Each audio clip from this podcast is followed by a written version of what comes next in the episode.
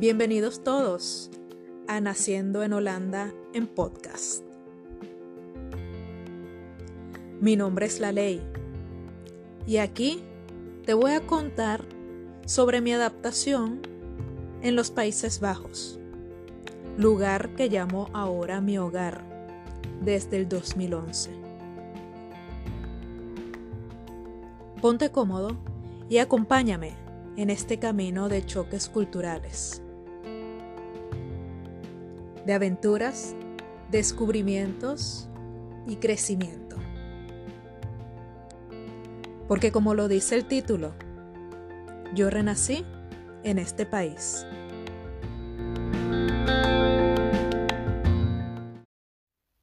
Un muy buen día, queridos podcast escuchas de Naciendo en Holanda.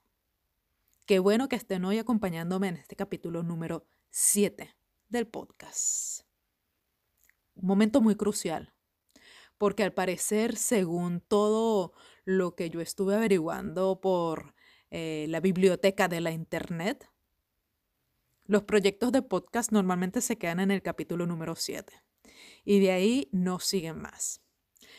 Así que mm, veremos en la próxima edición de este podcast si llegamos al octavo. Y si lo logramos, cosa que es mi, mi meta. Quizás nos quedaremos por un largo rato por aquí. Pero bueno, como en los capítulos anteriores, me gustaría agradecer a mis amigos, mis Instagram amigos, eh, que me ayudaron a elegir el tema de hoy, porque la semana pasada había dicho que yo iba a hablar sobre un test de personalidades. E hice una encuesta y todo, y mira, muy chévere, eh, muy, muy interesantes esos resultados que arrojaron la encuesta. Pero en el camino, o sea, me refiero al camino de la semana pasada, eh, pues compartí también por Instagram que eh, un momento, un momento muy especial para mí, para la oficina. Y es que nos enteramos que eh, uno de nuestros practicantes, eh, proveniente de Siria, refugiado aquí en Holanda, había conseguido trabajo. Para nosotros fue, eh, o sea, nuestro trabajo dio frutos, porque la idea era esa. Entonces, a través de eso, yo hice de nuevo una encuesta y les pregunté de nuevo qué tema les gustaría escuchar primero. Y el elegido estuvo muy, muy, muy pareja. Esa, esa decisión, esa gente no se pone de acuerdo, mi amor. Pero, pero bueno, al final eh, ganó uno. 50% más uno gana. Así que hoy les voy a contar sobre los trabajos que tuve antes de ejercer por completo la arquitectura en Holanda. Y quería hacer un top, pero tampoco es que son tantos. Así que voy a hacer como, les voy a echar el cuento, les voy a echar el chisme. Así que agarre su cafecito y acompáñame. Porque hoy te voy a contar las cosas que hice para ganar un poco de dinero en este país. Tú sabes que cuando uno emigra, y yo esto lo conté muchas veces em, en el blog, pero asumo que hay mucha gente aquí que, em, eh, que no, no estuvo en esa etapa y sabe muy poco sobre el blog, pero entonces se los voy a contar aquí.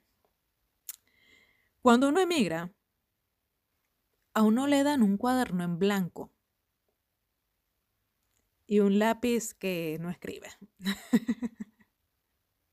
Entonces uno tiene que buscar la manera eh, de, sacarle punta a ese lápiz o de conseguirte otro o necesitas una herramienta para poder escribir tu historia de nuevo en ese cuadernito en blanco. Y a veces la historia que empezamos a escribir es la que queremos. a veces no tanto. Y por eso es que cada historia de mm, emigración, cada nueva historia es totalmente diferente. Porque al final la escribe uno. Nadie te la va a escribir por ti. Y yo te cuento aquí parte de la mía. Y parte de esa historia, muy importante para mí, es el trabajo. Uno, y primero en principal, porque yo quería ejercer la arquitectura. Siempre ha sido mi idea. Incluso antes de venirme, esa era mi idea. ¿Cómo lo iba a lograr? No sabía, pero ese era siempre ha sido mi idea. Dos, porque siempre es bueno ganar dinero aunque tú tengas una pareja que te apoye económicamente, siempre es bueno tener, mira, aunque sea dos centavos que son tuyos de ti, de tu esfuerzo. Eso nadie te lo va a quitar. Y tres, porque necesitaba sentirme útil. Hay gente que le funciona quedarse en su casa y es feliz así. Y bueno, como venga, está bien pero yo me vuelvo loca. Y por esas razones que yo le di a lo que salía. Vuelvo y repito, como he dicho en otras eh, oportunidades de este podcast, yo llegué en este, a este país cuando la crisis económica estaba en su punto más eh, bajo, más profundo. Trabajo no había. Además, sumarle a eso que uno no habla bien el idioma, eh, sumarle a eso que uno no conoce bien la cultura y sumarle a eso además para mí, que yo vivo en una parte del país que es un poco menos em, multicultural como lo puede ser Ámsterdam o Rotterdam o las ciudades más grandes de este país. Así que eso determinó mucho de la historia que escribía en mi cuadernito, porque aunque yo tuviera un plan, estuviera clara en lo que quería, había muchos factores externos como esos que no dejaban que yo avanzara. Y como no había trabajo pagado, pues yo me puse a buscar voluntariado. Para el que no lo sepa, eh, Holanda se mantiene gracias a los voluntariados. Todas las asociaciones funcionan gracias a los voluntariados. Y tienen una estructura muy básica que funciona. Es algo así como, como, esas asociaciones de, de condominio. Sabes que hay un presidente, hay un tesorero, hay un secretario. Bueno, aquí es igual y yo en ese momento conseguí un voluntariado de tesorero en una asociación de gimnasia del pueblo. Gracioso porque yo no tenía nada que ver con gimnasia, no tengo nada que ver con gimnasia, ni tampoco soy padre o madre de algún niño que asista a esa asociación, así que yo dije, sí, sí, deme lo que sea. Esos son números y 2 más 2 son 4 en cualquier parte del mundo. Claro que sí, 2 más 2 son 4 en cualquier parte del mundo, pero no tenía ni idea de cómo se organizaban, de qué era lo que esperaban de mí. y a veces pensaba, esta gente está loca. O sea, es que yo ah, sí hablo holandés, pero es holandés básico, ¿sabes? Y eso que me entrevistaron me entrevistaron y dijeron, no, sí, sí, tú tienes las aptitudes para ser la tesorera de nuestra asociación. Así que yo me lancé en esa y cuando llegué a la casa, después de la entrevista, le dije a Pablo, a mi marido, eh, mira, ahora soy la tesorera de, este, de esta asociación y bueno, tú eres contador, tú me vas a ayudar a hacer eso. Y así fue. Así fue como descubrí cómo funcionan estas cosas aquí. Y así fue como entendí que al marido mío le encantan los números y que cuando se trata de eso es mejor dejárselo a él. Por supuesto, eso es un trabajo que es muy, no es básico, pero cuando tú no, no, no, no naces para eso, mira, no te llena y te puedes aburrir. En mi caso, yo me aburro muy rápido de las cosas que no me llenan. Así que en su momento renuncié. Y dije, bueno, muchas gracias por darme la oportunidad, voy a seguir mi camino. Y mientras todo esto pasaba, yo pues seguía mis clases de holandés y y seguía unas prácticas de arquitectura que hacía en una oficina en Deventer. Pero luego pasó un tiempo en que ya no, no hice mucho y me volví a aburrir. Pero no había manera en que siquiera me tomara como mesonera de algún restaurante de aquí del pueblo. Yo vivo en un pueblo que es bastante turístico, donde vienen bastantes alemanes y en la época de mm, eh, verano, época vacacional, estamos full. Pero fíjate que ni para eso me llamaban para una entrevista. Hasta que un día, gracias a un contacto que tenía en la alcaldía, me consiguieron una oportunidad para trabajar en la piscina abierta del pueblo. Y no, no, no. No daba clases, tranquilos, no, no. No, e, no era tampoco salvavidas. Trabajaba en la recepción. Vendía los boletos de entrada a la piscina. Y mientras todos se iban de viaje en las épocas de verano, yo trabajaba en la piscina, porque esa es la época en que está abierta la piscina aquí. Y cuando estaba full, estaba full, que eran normalmente los días en que el sol brillaba. Pero en Holanda el clima es muy traicionero y hay muchos días de lluvia.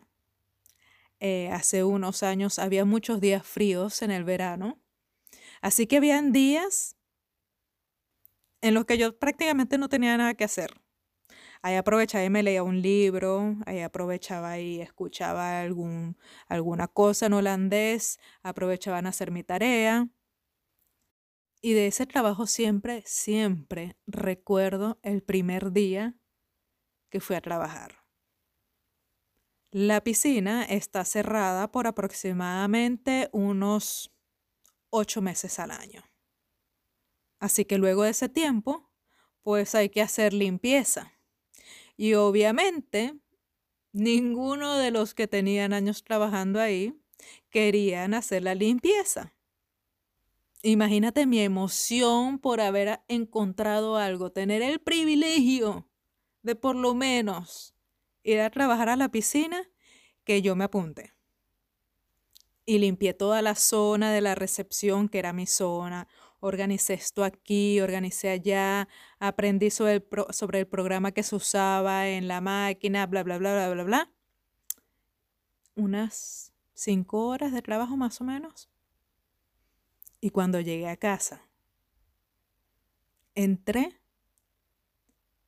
y empecé a llorar. Tenía una, una mezcla de sentimientos y era una mezcla de felicidad eh, con denigración, con cansancio, con tristeza, con ganas, porque aunque hacía algo que no era lo que yo quería, también era algo que quería hacer, que necesitaba hacer. Y de hecho lo hice por mucho tiempo. Eh, yo trabajé en la piscina aproximadamente unos 3, 4 años. Primero trabajaba las épocas de verano en la piscina abierta y luego trabajaba en los fines de semana en el resto del año en la piscina techada. Y en realidad es eran muy pocas horas de trabajo, pero era mi propio dinero. Era que yo fuera y tuviera compañeros de trabajo, que esa gente nueva me conociera por mi nombre y no por ser la novia de, era poder enfrentarme cada vez al dialecto que se habla en esta ciudad, porque para el que no lo sabe, Holanda, en, en Holanda se habla mm, holandés, pero hay muchos dialectos y mm, a veces no los entiendes. Y en la piscina llega mucha gente, llega todavía, mucha gente mm, de la tercera edad que habla solo dialecto. Entonces, para mí era una exposición a, mm, aprender el dialecto, cosa que nunca he usado, pero que sí puedo entender. Así que para mí la piscina, más allá de ser un trabajo de crecimiento profesional, fue más que todo parte de esa historia que estaba escribiendo en mi cuaderno. Te enriquece aunque no sea eh, tu destino final. Y para mí nunca, nunca fue mi destino final. Yo siempre trabajé en paralelo eh, haciendo cosas de arquitectura o haciendo prácticas em, o luego cuando me independicé.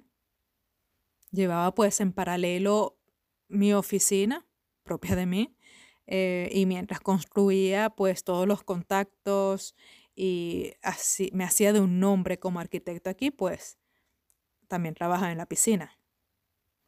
Y mientras trabajaba en la piscina y hacía arquitectura, aprendí a fotografiar. Muchos seguros me conocen por mis fotografías en el Instagram y en el blog también las publicaba mucho. Em, pero yo, mira, en la universidad había un curso de fotografía que siempre quise tomar, pero siempre se llenaba rápido. Así que nunca, nunca me esforcé. Y estando aquí una vez compré una cámara eh, semiprofesional y, y me lancé de una vez a, lanzar, a hacer fotos en manual. No sabía que era el ISO, ni el diafragma, nada. Pero yo, por algo, había comprado una cámara así. Así que me puse a aprender por mi cuenta ah, sobre fotografía. Luego dije, mm, debería tomar un curso. Cosa que bien tonta yo, siempre termino haciendo los cursos cuando ya yo sé toda la teoría. Así que el curso es solamente para confirmarme muchas cosas que ya yo conozco. Y gracias a eso y gracias a que luego me hice miembro de, del club de fotografía del pueblo, pues me conocían como fotógrafa. Y en un par de veces me pidieron que hiciera una fotografía y por supuesto por las que cobré. Incluso di hasta cursos de fotografía. Imagínate esta mujer caribeña dándole un curso de fotografía a los holandeses. Totalmente en holandés. Hasta mi suegra tomó el curso. Y yo actualmente soy, de hecho, la presidenta del club de fotografía y soy la que jalo un poco al, resto de los miembros a que hagamos algo divertido, a que eh, vean la fotografía como algo creativo, como algo chévere, como algo que tienes que disfrutar. Así que con ellos me he jalado un par de ellos y les he dicho, bueno, vamos a armar un curso y vamos a dar este curso y me hago un par de folletos y por el Facebook, que también abrí el Facebook del Club de Fotografía, eh, lanzamos el curso y mira, hemos conseguido hasta cursistas, es que se dice, de otras partes de, de otras ciudades, de otros pueblos cercanos o que han estado aquí eh, vacacionando y que han encontrado el curso a través de Facebook y se han inscrito en el curso. ¿ah? Así que también he sido fotógrafa. De hecho, yo hago las fotos de, de la oficina, de los proyectos que tenemos. No son las mejores fotos, pero definitivamente son mejores que muchos. Y por último, paralelo a todo, todo, todo, todo, porque yo no siento que yo haya tenido como una línea muy mm, clara con esos momentos de comenzar y finalizar, sino que lo he hecho todo siempre muy paralelo. Eh, por eso a veces me parece como que siempre estoy full. Eh, pero mientras hacía todo eso, también me armé unos cursos de WordPress. Yo sola. a mí me da risa porque yo digo, tú se inventas vaina, chica. Fíjate que todo lo que he hecho eh, son como cosas muy, muy distantes, pero en realidad todas las puedo combinar muy bien. De hecho, las combino muy bien hoy en día em, en la oficina. Em, porque yo cuando estudiaba todavía en la universidad, yo aprendí a mm, hacer websites, a trabajar con HTML. Y eso me dio una base para que yo hoy en día me sienta cómoda con WordPress. Para quien no conozca qué es WordPress, que dudo mucho que alguien no lo conozca, pues es un programa con lo que se hacen websites y es un programa de código abierto. Y con ese conocimiento, porque ya yo había, eh, me había independizado y había montado mi empresa, me había registrado de hecho, y yo misma me armé mi website y lo lancé, porque hoy en día, mi amor, si tú no estás online, usted no existe. Si usted, su empresa no está en, e, e, en el espacio de la Internet, esa empresa no existe. Así que con ese lema, yo abrí mis cursos. Me hice de nuevo unos folletos, eh, cuatro días íbamos a aprender juntos a hacer tu propio website. Me conseguí un beamer, eh, me conseguí un espacio en el centro del pueblo eh, que me prestaron, bueno, en realidad me alquilaron. Y di mi primer curso a cuatro personas que hicieron su website en cuatro días. Y yo explicando ahí, mira, es que cuando, cuando uno tiene ganas, no importa el idioma que uno hable, uno siempre se va a poder comunicar. Y al final mis alumnos estaban felices porque había montado su website, porque ellos podían tener el control de lo que hacían, de lo que montaban o de lo que no montaban. Y yo estaba feliz porque además de estar cobrando, además de estar enseñando lo que yo había aprendido por mi cuenta, como también la fotografía, pues me llegaba gente de nuevo. Y que mira, estamos buscando quien nos dé un curso de WordPress. Y yo, bueno, ya no, en ese, en ese entonces ya el lugar había cerrado. El lugar en el que hacía, daba los cursos. Entonces, bueno, le dije, vénganse para mi casa, mi oficina, y aquí yo les doy el curso.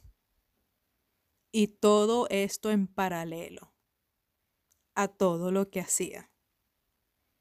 Hasta que estallé con la arquitectura y pues decidí dejar todo lo demás de un lado y concentrarme por fin en lo que era cumplir mi meta.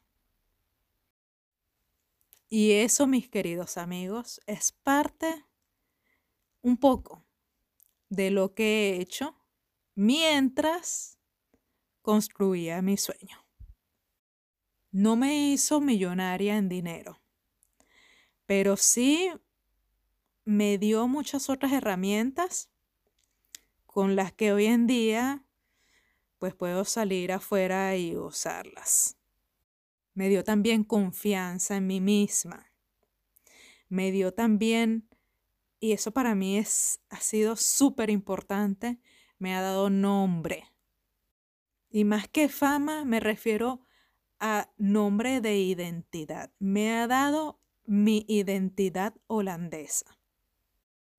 Hoy en día puedo entender mejor cómo funciona el sistema, puedo entender mejor cómo funciona la gente, la cultura, y puedo entender mejor cómo puedo hacer que ellos acepten también mi cultura, sin tener que ellos sentirse ofendidos o sentir que yo no estoy integrada.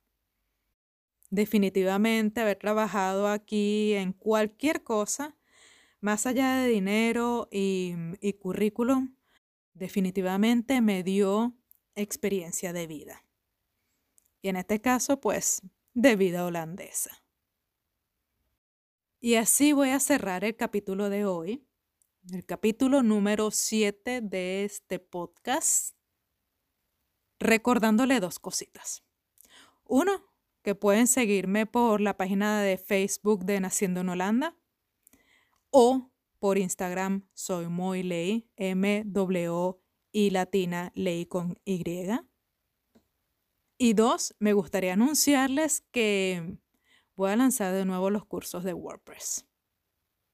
En este caso, como ya estamos ya entrenadísimos para las clases online, pues creo que mm, sería muy chévere abrir unas clases online y en español.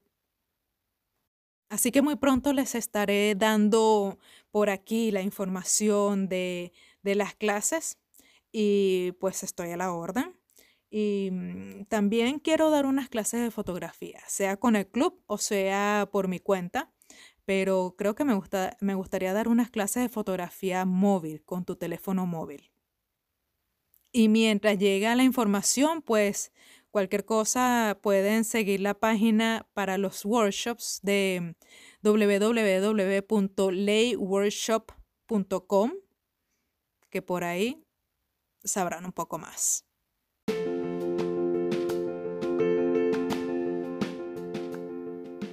Ahora sí, me despido. Espero que les haya gustado la historia. Eh, me gustaría, por supuesto, escuchar sobre algunas de ustedes, eh, si quieren. Em, y nos estamos viendo en la octava edición de este podcast. Bye bye.